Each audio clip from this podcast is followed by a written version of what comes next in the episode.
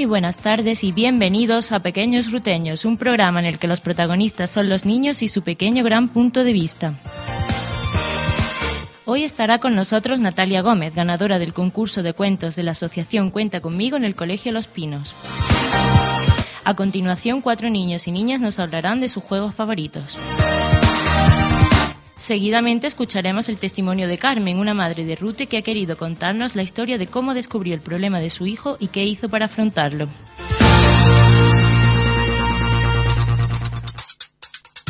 Y por último contaremos con la presencia de algunos miembros de GEPAR que nos hablarán de su labor en nuestro pueblo. Comenzamos.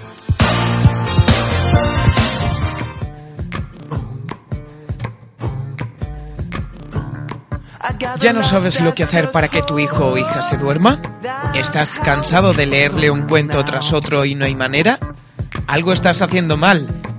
Ponle pequeños ruteños. Claro, porque en nuestra sección Cuéntame un cuento tenemos un cuento diferente cada semana. Pequeños ruteños, porque la opinión de los niños también cuenta.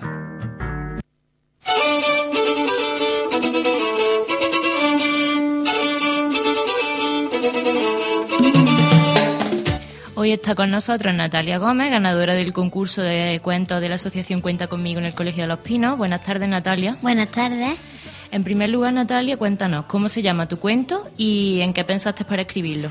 Pues mi cuento se llama Lorena Somos Todos y, y se me ocurrió hacerlo cuando me dieron la noticia en mi colegio y entonces pues estuve pensando una tarde con mi madre sobre qué podíamos hacer. Y entonces le dije que me gustaría hacer un cuento de una persona sordomuda, ya que me gusta mucho porque ellos son muy valientes y se afrontan a todo. Mm, mi mamá me estuvo ayudando un poco y luego después pues me dijo que lo podía hacer ya limpio después de haberlo hecho ya sucio. ¿Pensabas cuando escribiste el cuento que iba a ganar?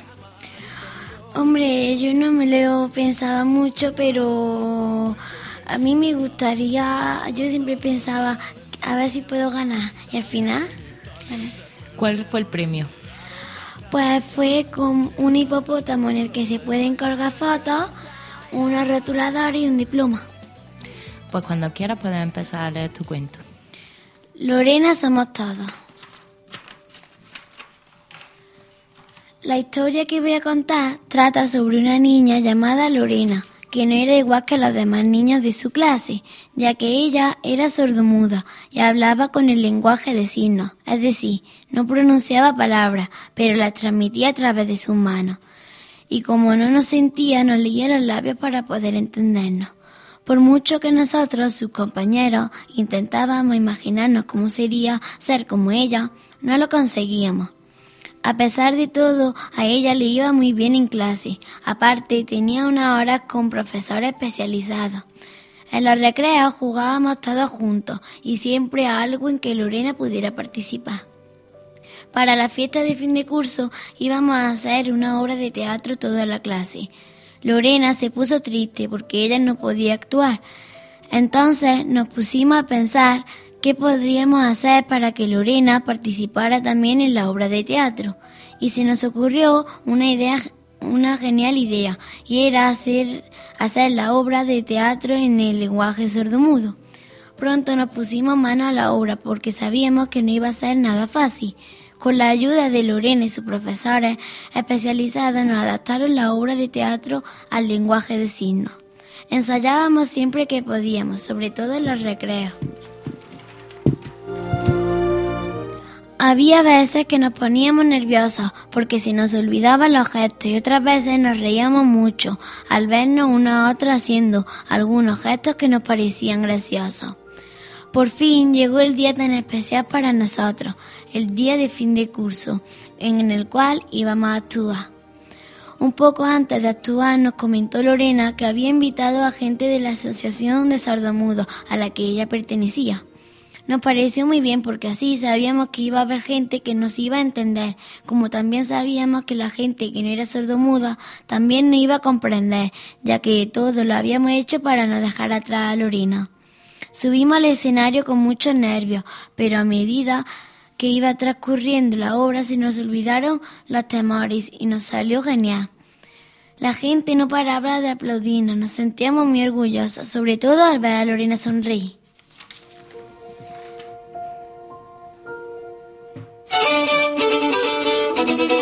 Muy bien, Natalia, pues muchas gracias por estar aquí. Enhorabuena por tu cuento y por tu premio. Gracias. Y ahora vamos con la sección El debate.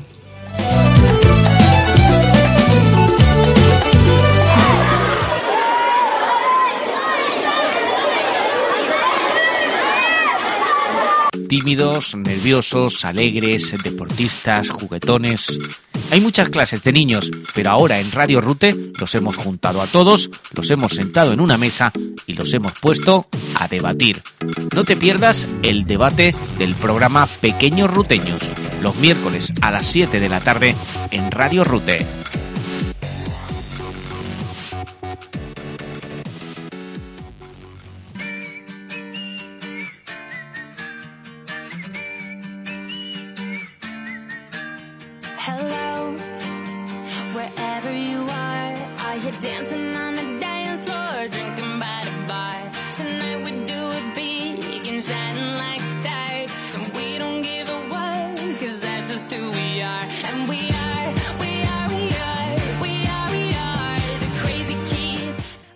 Estamos con Lucía Cobo. Buenas tardes, Lucía. Con Alberto Ramos. Buenas tardes, Alberto. Buenas tardes. Con Esperanza Roldán. Buenas tardes, Esperanza. Buenas tardes. Y con Carmen Gómez. Buenas tardes, Carmen. Buenas tardes. Soy niño del Colegio de los Pinos.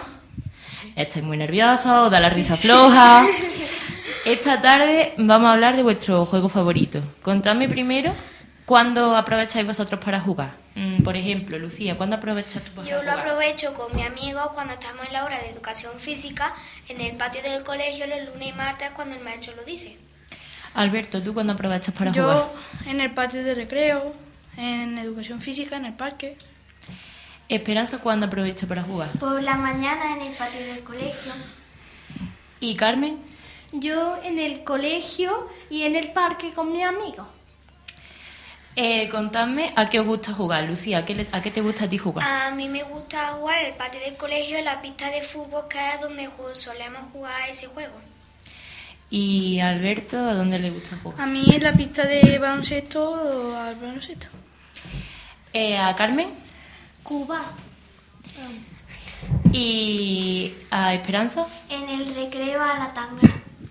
Cuéntame, Lucía, ¿en qué consiste tu juego favorito? Bueno, pues, pues mi juego favorito se llama Pichi. Consiste en, es parecido al béisbol, consiste en un bateador y otro equipo que tiene que recoger la pelota. El- se hace equipo y él tiene que batear.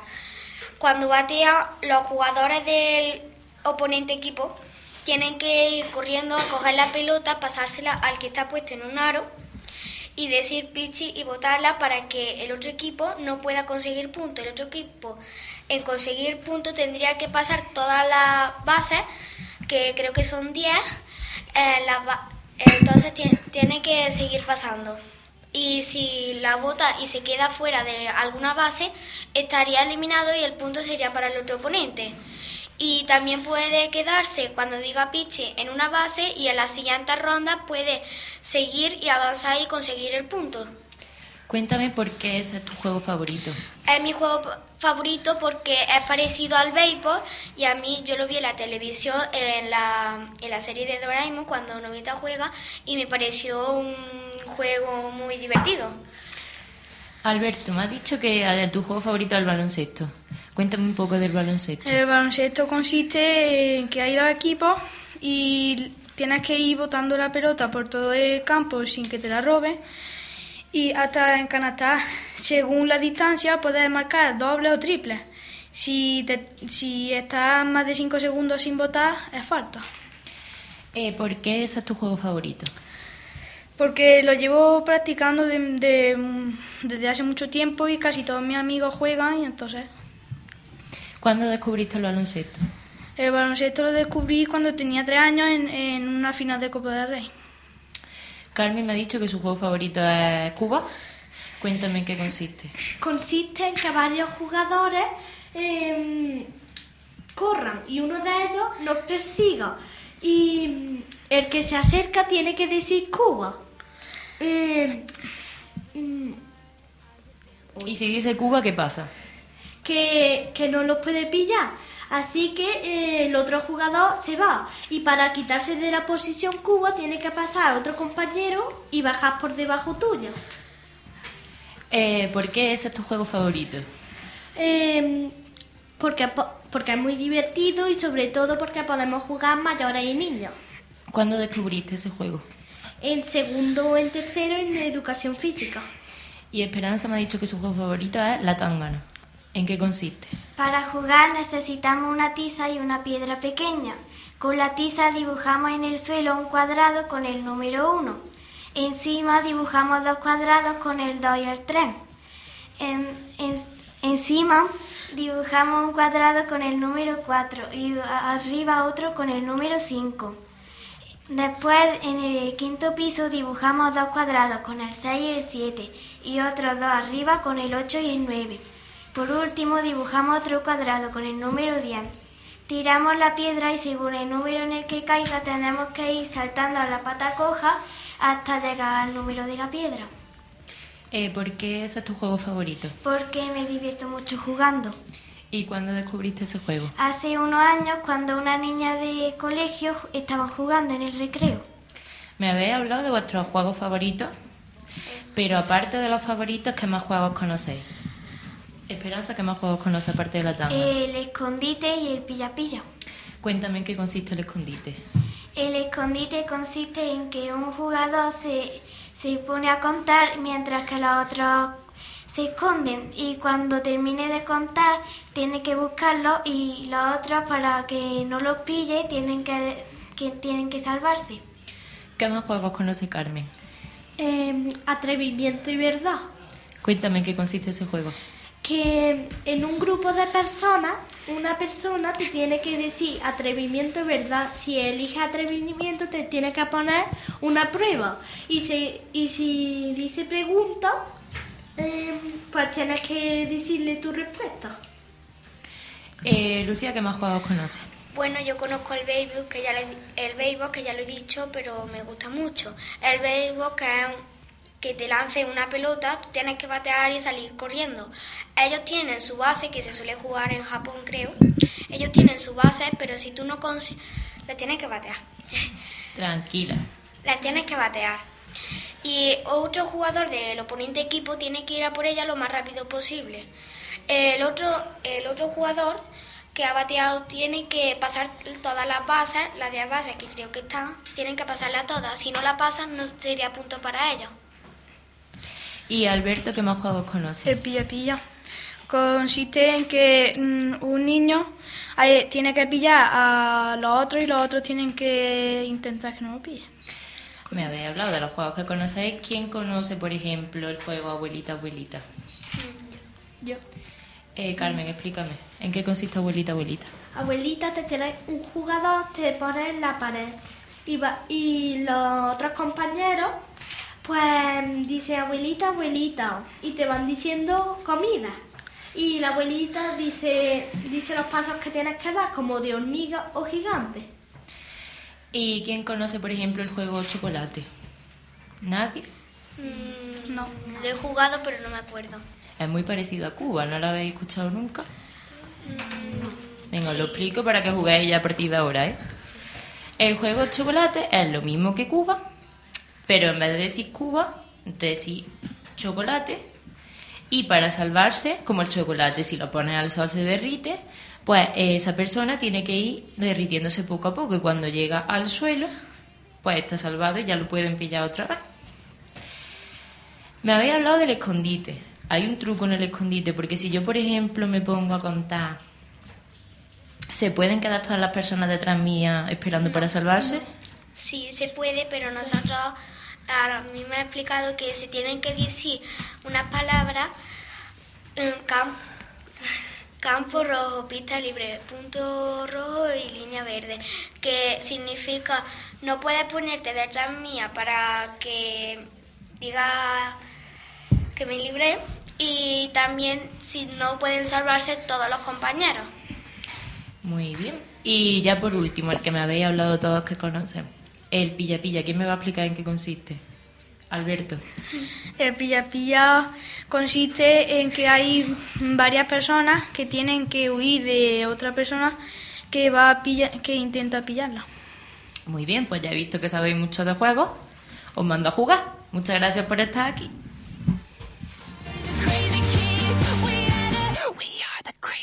I'm buzzing off these bubbles. I sipping in I guzzle. I'm the new that says Mazel Tov. I bring the trouble. If they don't have no alcohol, then I'm gonna smuggle some rose. Aunque en los últimos años se ha avanzado mucho en la sensibilización de la sociedad hacia los temas relacionados con la discapacidad, todavía sigue siendo necesaria la actuación en ciertos aspectos. Por ello, desde el programa Pequeños Ruteños estamos lanzando una campaña de sensibilización de la sociedad ruteña por medio de testimonios reales en la sección Mi Día a Día. Pequeños Ruteños, los miércoles a las 7 de la tarde en Radio Rute. Mi día a día es una sección que busca lanzar una campaña de sensibilización sobre las dificultades a las que se enfrentan las personas con cualquier minusvalía y sus familias en su día a día.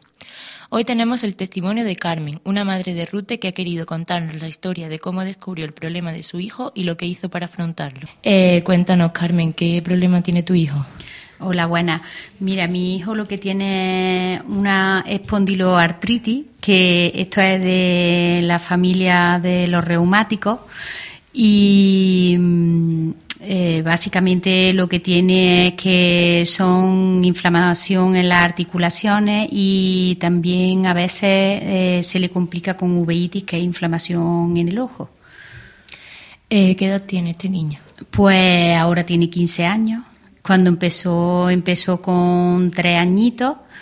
eh, y bueno, hasta el momento pues ha tenido varias crisis y sobre todo mucho seguimiento lo que es de, mm, de revisiones, de oculistas, de reumatólogos, en fin, y todo lo que va apareciendo por allí que cuando está en manos de médicos ya sabes que no paran de encontrarse cosillas.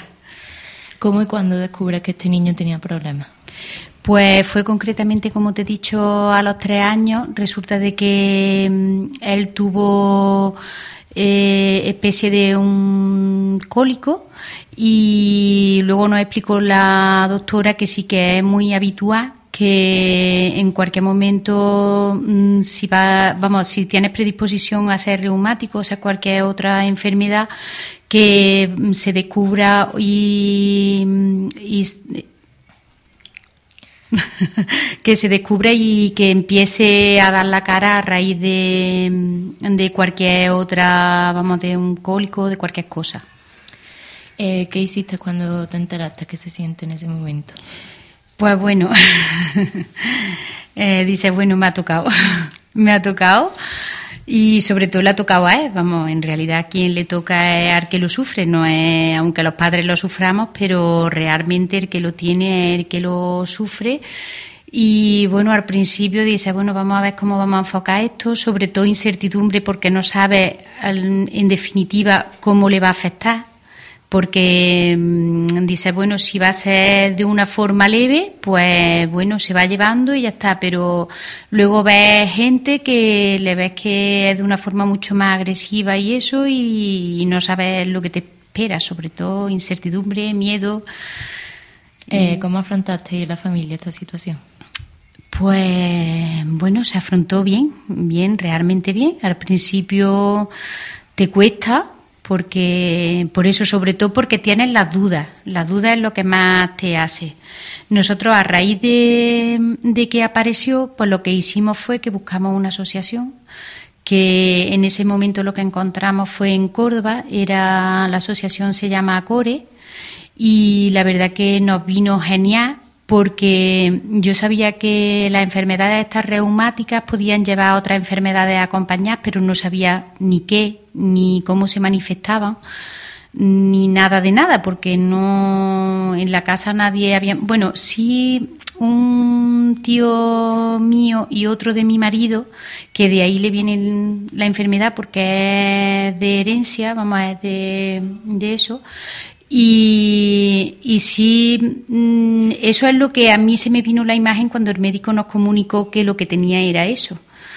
Pero mm, realmente, mm, bueno, estábamos con lo de, cuando apareció, ¿no? Le apareció a los tres años que lo que tuvo fue una una inflamación en la rodilla y lo enviaron a Cabra. En Cabra se tiró como cosa de 8 o 10 días y al cabo de los 8 o 10 días todavía no le habían descubierto lo que tenía. Y entonces el pediatra nos aconsejó que saliéramos unos días porque era tan pequeño, le mandaban reposo absoluto y cada vez iba más nervioso. Entonces nos recomendó que saliéramos unos días y que volviéramos otra vez. Luego, mientras estuvimos fuera, pues la gente ya te empieza a decir que al principio no sabes que hay tanta gente que sabe de estas enfermedades, pero ya te empiezan a contar, ah, sí, pues mira, no sé quién tiene y estuvo en este médico, no sé cuánto tuvo, mm, le pasaba algo así, bueno, todavía no sabíamos lo que tenía realmente. Y entonces ya nos hablaron de un médico en Córdoba, lo llevamos por privado y nos dijo porque en Cabra nos habían recomendado que le hiciéramos una biopsia si no salía o una resonancia también.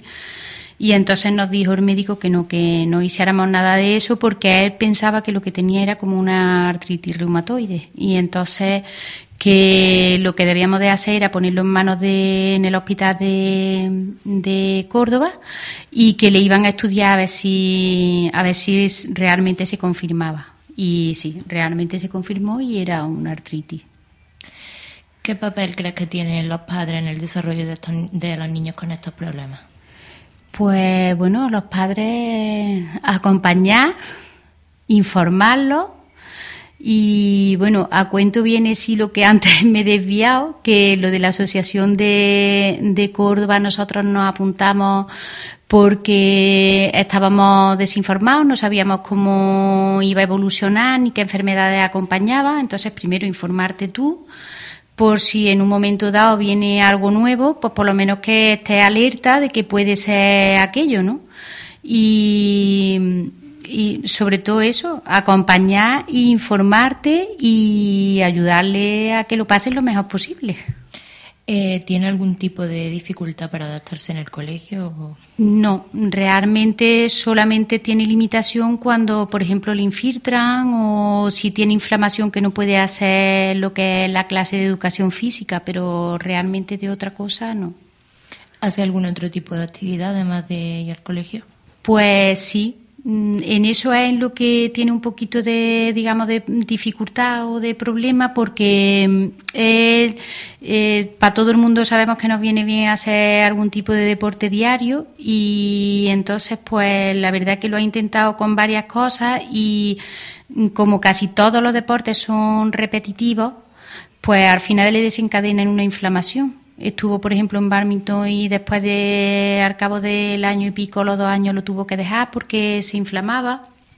Y, y mm, sobre todo hace bicicleta y también estuvo, bueno, todos los veranos hace natación, porque pertenece, eh, está en el club de natación, porque sí que allí hace mm, deporte de verdad, que es duro y es lo que le interesa, porque le interesa fortalecer como a todo el mundo, vamos, en realidad, la musculatura y toda la historia, ¿no? Y entonces hace eso, natación en verano y en invierno, pues cuando ha tenido crisis que pierde un poco de movilidad, pues comenzamos ahí a Lucena, la piscina climatizada de Lucena, pero la verdad que, que pierden mucho tiempo, porque claro, para el resto de los estudios y de todo, pues un poco de dificultad, contando de que cuando él empezó tenía tres años y estudio, dormir, descansar, todo lo de... Eh, ¿Vosotros formáis parte de Cuenta conmigo? Sí, ¿Cómo, nos- cómo os han ayudado a ella?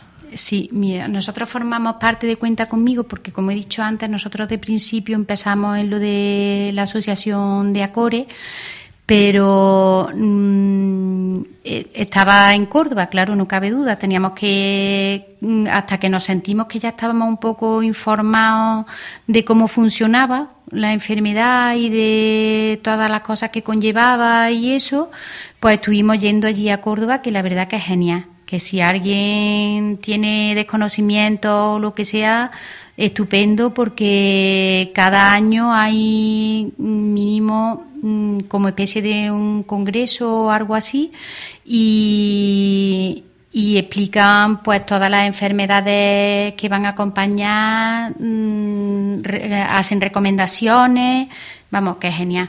Y luego ya una vez que dejamos aquello, que ya sentíamos más o menos que estábamos informados, lo de dejarlo fue porque nos teníamos que desplazar a Córdoba cada vez que había algo. Y entonces ya cuando terminamos, pues pensamos, bueno, si hay aquí alguna asociación o algo, pues nos vamos a asociar porque entre otras cosas no es solo que te informen, sino sentirte también que puedes hablar de tus problemas, de tus dificultades y, y luego el cariño y, y lo que da la sociedad. ¿Cómo y por qué decides apuntarte a esta asociación? Pues concretamente porque era abierta, puede ir cualquiera que tenga cualquier dificultad, no tiene por qué ser nada en concreto, sino cualquier persona. Y, y eso porque las asociaciones pues puedes encontrar de todo. ¿Piensas que es importante que haya asociaciones de este tipo? Pues sí, yo creo que sí que debería de haber y deberíamos de, de estar más... eh, la sociedad debería de estar un poco más unida, que no fuéramos tan independientes, porque se enriquece, se enriquece uno a otro, nos podemos enriquecer muchísimo. ¿Crees que se podría hacer más por estos niños por parte de la administración pública? Hombre, creo que sí. En mi caso concreto, yo voy a hablar de mi caso. Por ejemplo, Javier, lo que más le recomienda al médico es que practique natación. Mm, el desplazarse a Lucena, que nos coge cerca, que es súper cerca, pero requiere mínimo media hora para allá, media hora para acá, que lo tiene que acompañar una persona adulta porque tienes que llevarlo en coche, el gasto que conlleva y el tiempo para él y para los demás. Entonces, mm, si aquí, por ejemplo, hubiera una piscina climatizada, pues a él le vendría divinamente.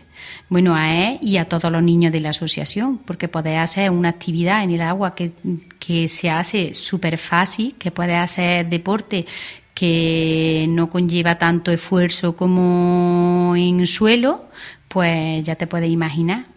Pues si no lo concedieran, pues sería un lujo. Y ya para terminar, ¿qué les dirías a los padres y madres de hoy en día que descubren que su hijo tiene algún tipo de problema?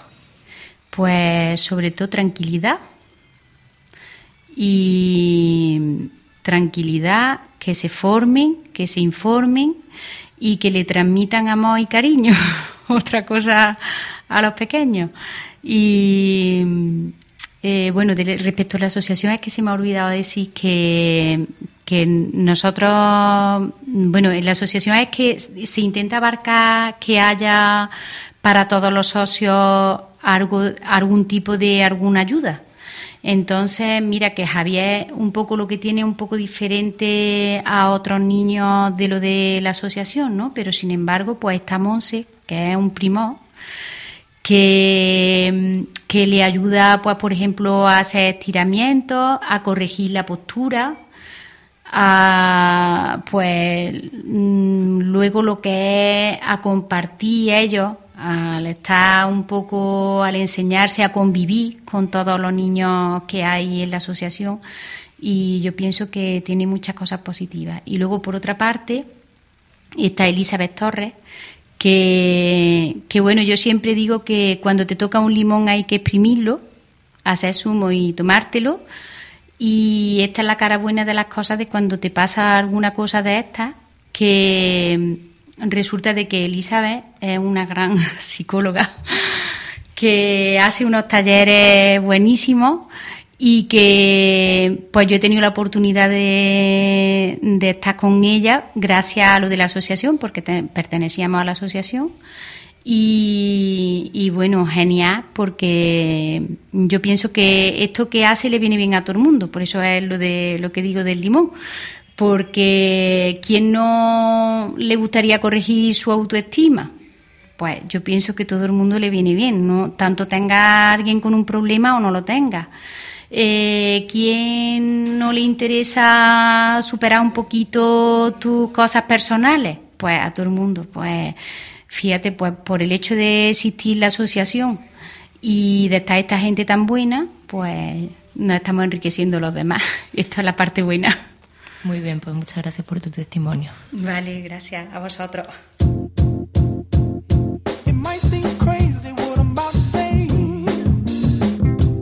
Buenas tardes, Andrés.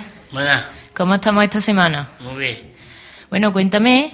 Me han dicho que estás trabajando. ¿En qué consiste tu trabajo, Andrés?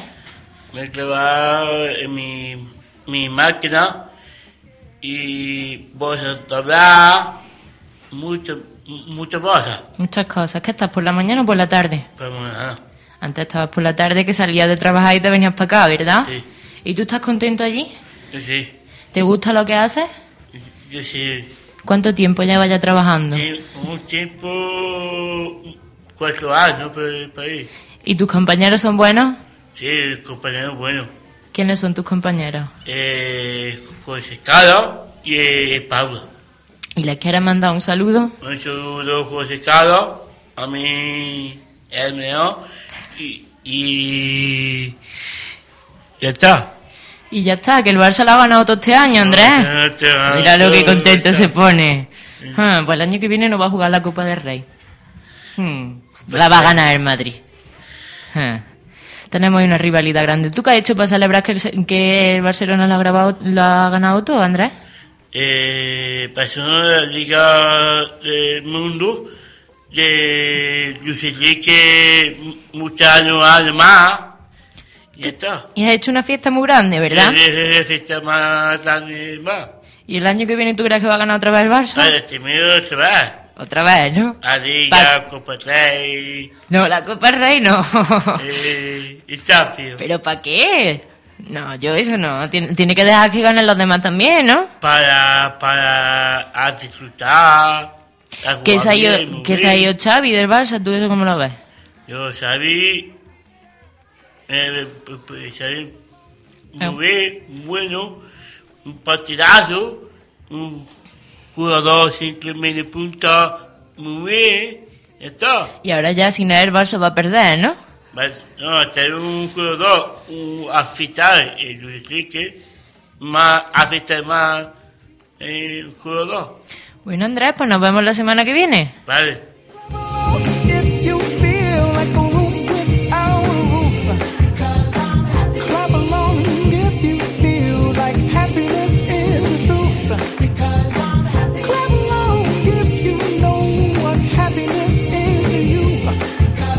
¿Te sientes perdido y solo? No te preocupes, no lo estás. Desde el programa Pequeños Ruteños queremos echarte una mano con nuestra sección Aconséjame, donde diferentes especialistas de las asociaciones de labor social de Rute te aconsejarán en tus preocupaciones. Pequeños Ruteños, los miércoles a las 7 de la tarde en Radio Rute. Y llegamos a la recta final de nuestro programa de hoy con nuestra sección Aconséjame, la sección que busca ayudar a los ruteños y ruteñas a aliviar sus preocupaciones y sus dudas. Hoy está con nosotras Lidia Molina de la socia- de GEPAR. Eh, buenas tardes, Lidia. Hola, buenas tardes.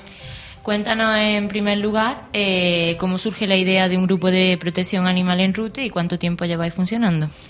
Pues funcionando realmente llevamos ya más de ocho años. La idea surge, pues supongo que un grupo de personas que en vez nos vamos reuniendo cuando vemos el problema de varios perros en la calle, de que no encuentran familia en mal estado y pues nos unimos y empezamos a ir recogiendo animales. ¿Cuál es la labor exacta de GEPAR en la actualidad? La labor exacta de GEPA es recoger perros sin dueño que estén abandonados en la calle y buscarle un nuevo hogar. Tenerlos mientras en el refugio, proveyéndoles de comida, vacunas, todo lo que necesiten hasta que le encontramos otra familia. ¿Cuántos animales pendientes de adopción tenéis ahora mismo? Pues ahora mismo tenemos más de 60.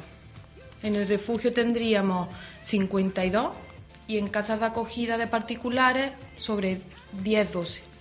Eh, la persona que quiera adoptar, ¿qué debe hacer? ¿Qué requisitos tiene que cumplir? Pues los requisitos simplemente es tener un lugar adecuado para tener el animal, una disposición buena y estar dispuesto a darle los tratamientos veterinarios, alimentos y demás que necesite el perro o gato. ¿Por qué trámites tiene que pasar antes de, de la adopción de un animal?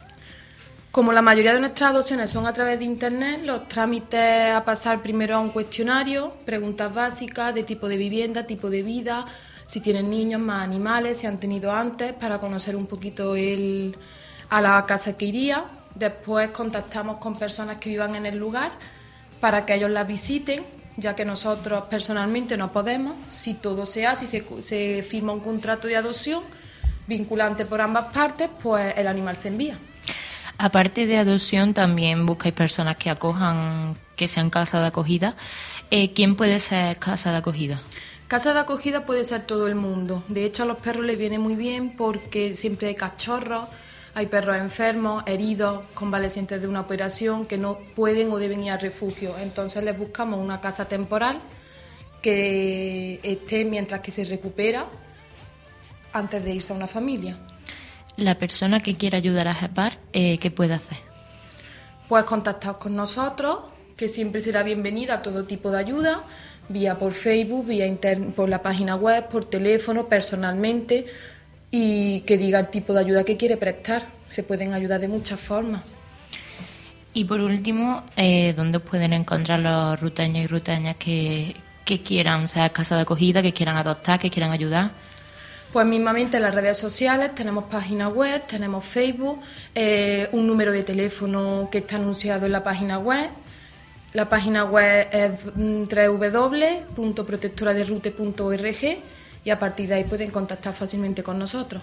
Y ya creo que quería hacer un llamamiento para terminar. Sí, me gustaría comentar que en- curiosamente en estos ocho años que llevamos luchando, eh, nunca nos hemos visto la situación de ahora porque realmente se nos van cuatro de los voluntarios más o menos fijos y de siempre y to- estos perros no tienen a nadie más. Realmente nos estamos viendo muy, muy limitadas a la hora de tener personas para hacer las labores del refugio. Entonces animar a cualquiera que le gusten los animales que disponga dos, tres horas a la semana, que no se llevan más, eh, si quiere echar una mano.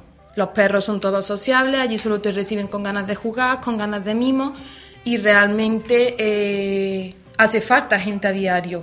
Ellos no entienden, ellos no son muebles que los puedes apilar, ellos no entienden de si llueve o no llueve y si no hay personas a las que vayan, pues esta labor que afortunadamente hemos continuado en el tiempo, pues nos estamos viendo muy complicada la, el seguimiento de ella, vamos. Muy bien, pues ahí queda ese, ese llamamiento y muchas gracias por estar aquí esta tarde. Gracias a vosotros.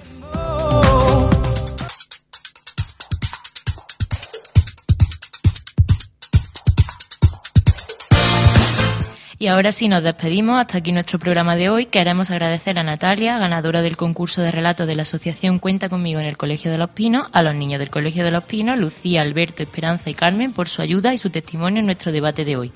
Al Colegio de los Pinos por su gran labor en la búsqueda de estos niños y en especial a Pedro, su director, a Carmen por su testimonio y a la y a Gepar por su participación en nuestro programa de hoy. Muchas gracias por escucharnos. Recibe un saludo mío de Ana Belén Alcobé y de Kiko Aroca desde el control. Nos vemos, mejor dicho, nos escuchamos la semana que viene.